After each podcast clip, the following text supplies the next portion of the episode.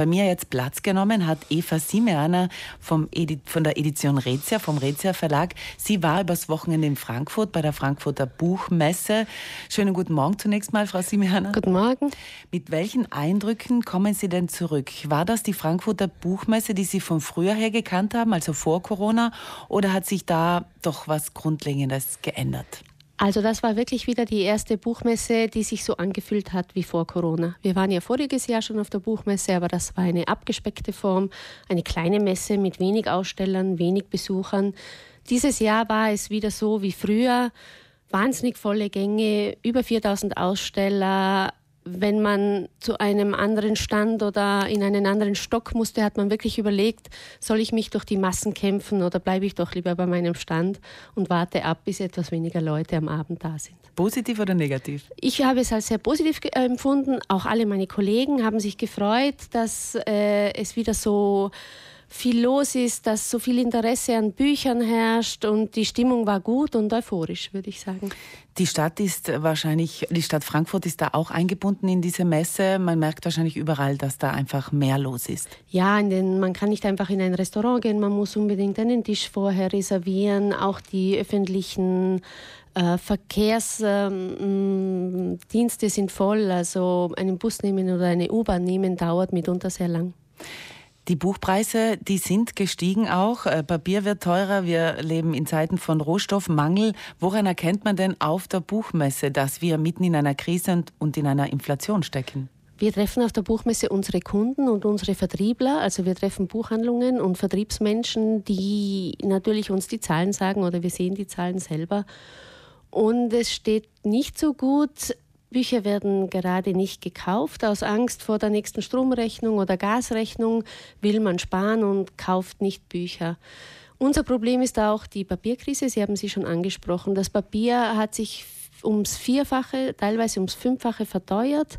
Das liegt daran, dass viele Papierfabriken umgestiegen sind auf Kartonagen. Sie machen kein Papier mehr für Bücher, sondern sie machen Papier für Verpackungsmaterial, weil so viel online bestellt wird.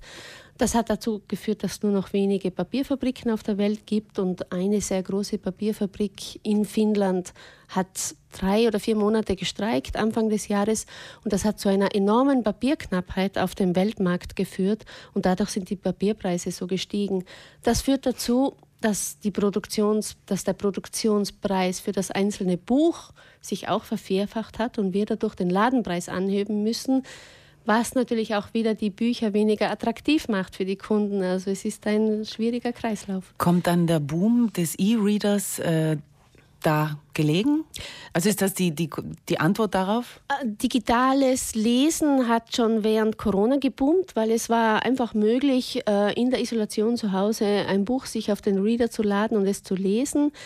Jedoch bei Kochbüchern oder bei Sachbüchern oder bei wo, wo viele Bilder drin sind, da kommt halt der Reader noch einfach noch nicht so mit. Aber für Krimis und Romane ist das digitale Lesen sehr wohl eine Alternative. Und auch günstiger, oder? Günstiger und der Vorteil auch für, also viele ältere Menschen lieben das ja, dass man die Schrift vergrößern kann. Es erleichtert das Lesen ungemein. Aber es gibt noch viele Menschen, die einfach gerne ein Buch in der Hand halten, die blättern wollen, die das Haptische vom Papier fühlen möchten.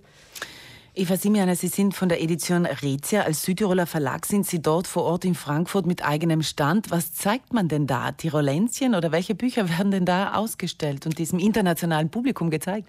Als Hingucker haben wir immer einen riesigen Bitprint von Südtirol. Das ist also unser, unsere Einladung dieses Jahr, war es ein fantastisches Foto von der Seceda. Und da kommen auch wirklich viele Leute auf uns zu und sagen, ja, da war ich mal oder das Foto habe ich gesehen. Mitgehabt haben wir einerseits das Buch Gläser voller Glück und die beiden Autorinnen Irene Hager und Alice Hönigschmidt waren auch bei uns am Stand und haben dort live gedörrt. Bei Gläser voller Glück geht es ums Fermentieren, ums Dörren, ums Einkochen. Die beiden hatten hatten einen Dörrapparat mit und haben vor Ort gedörrt. Und wir hatten das Glück, dass nur wenige, es gab nur wenig Essen an den Ständen, also gratis Essen.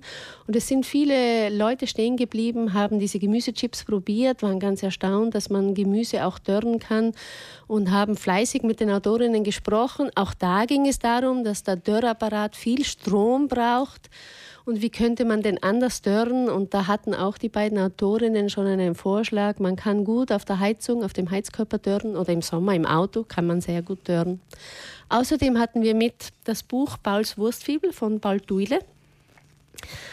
Das wurde wahnsinnig oft in die Hand genommen. Also da sind wirklich die Leute stehen geblieben, haben gesagt, boah, ein Wurstbuch, haben es durchgeblättert und waren begeistert.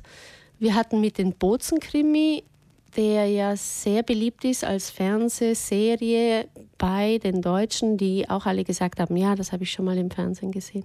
Das heißt, Essen und Kulinarik kommt einfach immer noch gut an. Ist ein Dauerbrenner. Kommt, ja, ist eigentlich ein Dauerbrenner. Es wird schon seit Jahren das Ende des Kochbuchs prophezeit. Genau. Also immer wieder sagen die Leute wirklich noch ein Kochbuch. Es gibt ja schon so viele und die Leute kochen nicht mehr.